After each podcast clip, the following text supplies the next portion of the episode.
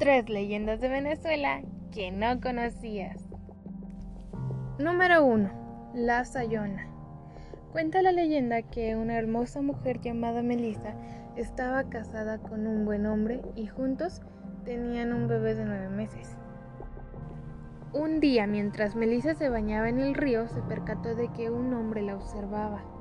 Al darse vuelta, el hombre, como única opción para tratar de ocultar su rara obsesión con ella, le dijo que estaba ahí para decirle que su esposo la engañaba con su propia madre.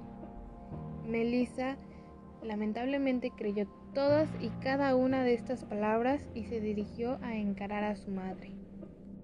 Su madre, al escuchar horrorizada cada palabra que le decía su hija, negó todo rotundamente.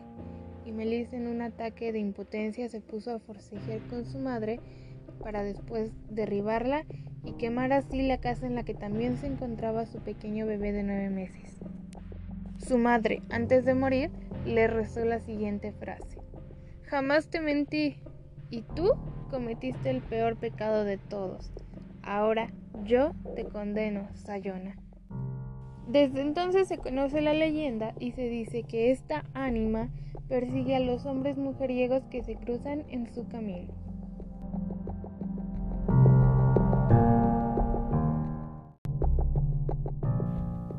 Número 2. Otra de las leyendas con las que cuenta Venezuela se titula El ánima sola. En esta cuentan que en la época colonial, durante las guerras de independencia de Venezuela, hubo una combatiente que murió estando en batalla, pero al no tener familia cerca, fue enterrada y olvidada muy rápidamente. Por lo tanto, ella vaga en los llanos venezolanos. Y lo característico de esta ánima es que ayuda a las buenas personas, pero aterroriza a las personas que han actuado mal o han querido llevar el mal consigo mismo.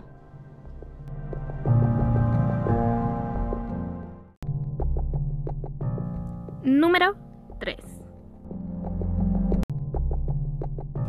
Leyenda La Loca de Ejido. Cuenta la leyenda que en el siglo XIX, en Villa de Ejido, Mérida, en Venezuela, había una muchacha llamada Marta, que tenía un novio llamado Lorenzo. Marta no pudo ir con su novio Lorenzo a Mérida y su suegra como lo hacía cada año, pues en esta ocasión su mamá estaba enferma. Marta le suplicó a Lorenzo que fuera en otra ocasión, a lo que Lorenzo le contestó, tengo deberes que cumplir allá, y se fue al pueblo.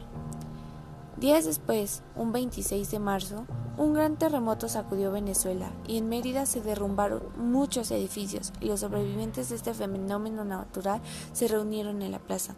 Cuando Marta se enteró del suceso, se fue hacia Mérida corriendo y encontró a la madre de Lorenzo llorando sobre las ruinas en donde estaba sepultado su amado, pues había muerto. Su reacción fue entrar en shock ante la pérdida de su amado. Marta perdió la razón.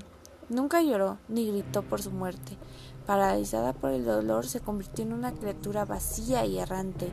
Después de la tragedia, todos los años, la gente la veía aparecer en Semana Santa. Siempre vagaba sin rumbo, seguida por varios niños. Iba de luto, desorientada y no respondía cuando le llamaban. Eso pasó ya hace muchos años, pero algunos aseguran que aún hoy en día han llegado a encontrarse con una mujer de mirada extraviada en las calles de Mérida en Venezuela.